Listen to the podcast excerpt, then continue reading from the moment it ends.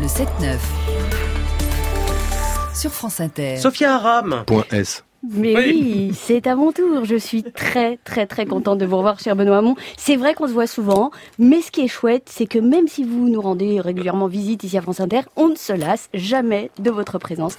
Parce qu'avec vous, il y a toujours plein de surprises. Je crains le mais. Il y a moins d'un an, je me souviens, vous aviez déjà créé la surprise en remportant la primaire de la belle Alliance populaire. Cinq mois plus tard, vous réussissiez à surprendre à nouveau la France entière en obtenant un score, disons, historique au premier tour de l'élection présidentielle. Deux mois plus tard, re-surprise. Vous créez un mouvement avec une surprise dans la surprise. Vous choisissez de baptiser ce mouvement M c'est dur à dire, M1717, rapport au fait que la date du lancement c'était le 1er juillet 2017, d'où le 1717. What a surprise Et là, tadam Quatre mois plus tard, re-surprise, vous rebondissez en rebaptisant votre mouvement M1717 qui devient Génération Point S.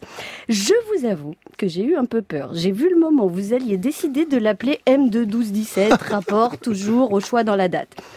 Eh ben, même là, Puis en Napoléon, surtout. un Napoléon, point S, eh ben, Le 2 exactement. décembre. Mais vous avez réussi à surprendre tout le monde. Une petite touche de mystère, d'énigme, un petit truc nouveau qu'on comprend pas vraiment, mais dont on sent déjà qu'on partage avec vous cette envie de le comprendre. Alors autant le S, bon c'est sûr, hein, on comprend, c'est à la fois quand on est plusieurs, plusieurs générations, tout ça, tout ça. Ok, point S, c'est mystérieux quand même. Un peu. Comment ah, vous allez appeler les militants aussi? Enfin, je sais pas, je me pose la question. Les, les générationnels, les générationneurs, les, les générations Les pointistes généreux, les génies? je sais pas. Les, les- les générations pointistes, c'est pas mal. Bon, à la limite, .com, ça permettait de trouver l'adresse du site. Ou .g, je sais pas.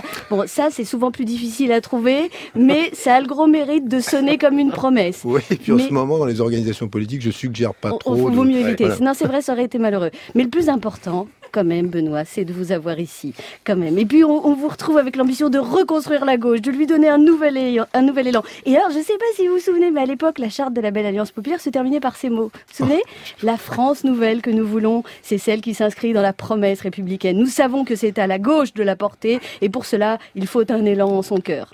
Bon, aujourd'hui, j'ai quand même l'impression que le PS aurait plutôt besoin d'un bon défibrillateur. Hein. Non, je ne sais pas si c'est la promesse républicaine qui était trop lourde ou si ça a manqué d'élan, mais un an plus tard, l'Alliance s'est soldée par un divorce, sans personne pour réclamer la garde alternée des sympathisants. Il est même question de mettre en vente le domicile conjugal de Solferino, c'est vous dire.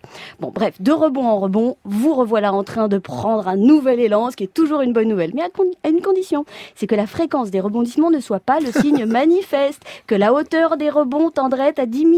Parce que si c'était le cas, le risque serait de vous retrouver à lancer un nouveau mouvement tous les cinq mois, de rebond en rebond. Parce que même si vous semblez plutôt vite sur la balle, il faudrait quand même éviter de faire faux bond à vos supporters. Alors, on se retrouve bientôt pour Eh ben, parler de plaisir, votre génération.